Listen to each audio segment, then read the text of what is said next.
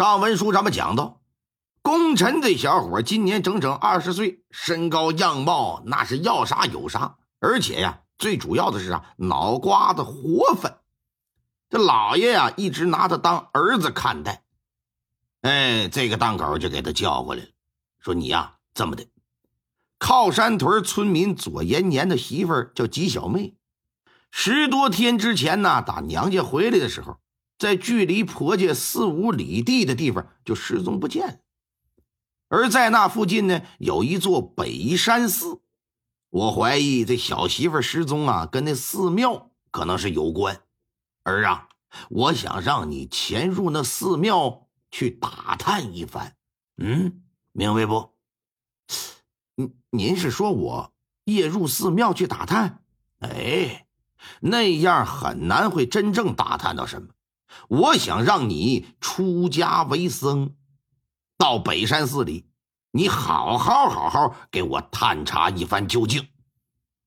功臣一听就很诧异，心说这怎么个事儿呢？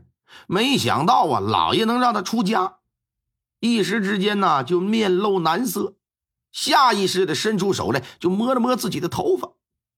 老爷一看，哈哈哈哈儿啊。不是让你真出家，假的而已。虽说要牺牲一下你的头发，可是我也不会让你白做。你小子不是一直跟府上那丫鬟秋香眉来眼去的吗？这件事情你要是做得明白，我就将那秋香许配给你。哎，老爷，您说是真的？我堂堂朝廷命官，岂能儿戏？那您放心吧，打探北山寺的事儿。您就包我身上吧，保证我给您打探一个明明白白。长话短说，转过天来呀，老爷以功臣经常调戏丫鬟为由，让仆人先是给功臣丁邦五四打了一顿，最后给轰出县衙来了。功臣随后就跑到北山寺，见到了这个住持姓空，扑通往地上一跪，一把鼻涕一把泪，就说自己是多么多么冤枉。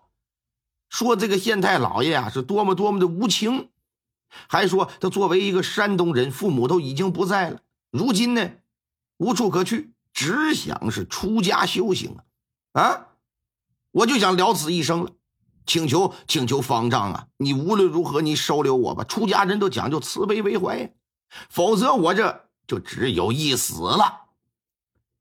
这性空老和尚四十来岁的年纪，法相庄严。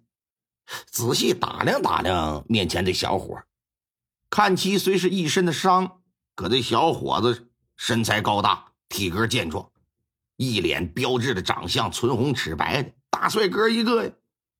说行吧，你就啊暂且留此出家啊，并且亲自为他主持了剃度仪式。功臣的父亲就是仆人管家。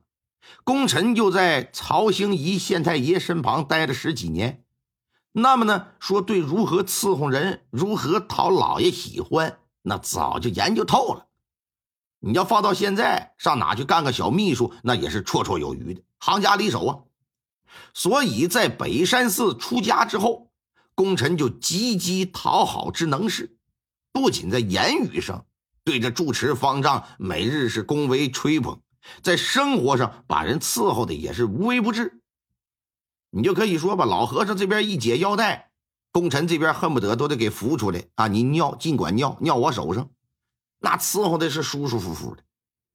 没过多久，住持方丈就已经习惯了，每天睁开眼睛必须得见到他，衣食住行啊啊都得亲自让他来上手，到哪儿去都得带着。两人之间可以说是每天形影不离、密不可分、无话不谈。单说这天晚上在房间，功臣伺候这个住持方丈洗脚，星空呢坐在床上一动不动。功臣拿了个小板凳往地上一坐，脱去了鞋和袜试试水温，把俩脚试探性的就插在这木桶里头来了。嗯，方丈，您觉得温度如何呀？嗯。正好，正好啊！俩人就一边洗脚啊，一边闲聊。同时，这功臣就观察着老和尚的神情。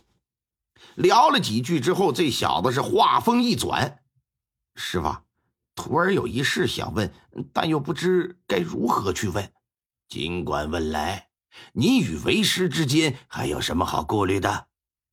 是这样，徒儿近来听说咱们北山寺不远的靠山屯有一户人家，这户人家新婚不久的儿媳妇失踪，而且就在咱们寺庙前的那丁字路口一带。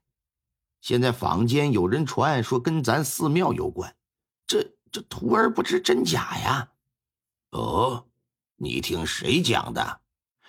前几日有几个到寺庙里烧香礼佛的香客，他们进香之后啊，在寺中闲逛，谈及此事。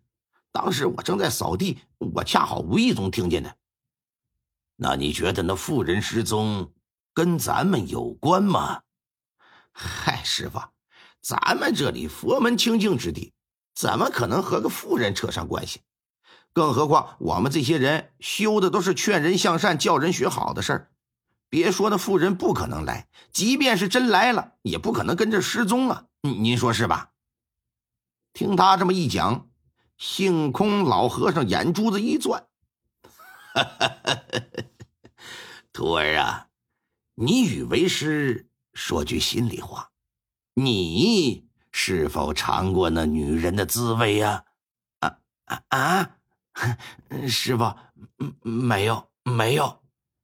那你是否想与那女人行大乐之事呢？师傅，徒儿拜入佛门时间尚浅，还需要多加修行。嗯，我争取早日做一个合格的佛门弟子。哈哈哈哈哈哈！正所谓，宝殿古佛一灯烛，四大皆空独留屋。藏经阁里修双身，罗汉洞中磨金杵。气定神闲持久力，智慧灌顶炼心骨。待到飞升大乐天，菩提树下是净土。呀！功臣一听人家搁这吟诗答对，一脑瓜子问号，不明白这说的是什么意思呀？但可是把这段诗啊。记在了自己的心里。且说几天之后，功臣找了那么一个机会，独自下了山，偷偷的和县太爷就见了个面，把那天晚上他跟性空大和尚是怎么怎么谈的话一五一十的都说了，特别的还交代了那首诗。他不明白，老爷可听得懂啊？什么玩意儿？洞里又磨金杵，又是什么修双身的？心说：“你作为一个出家人，又是一个寺庙里的住持，哼，你呀，应该是大有问题。”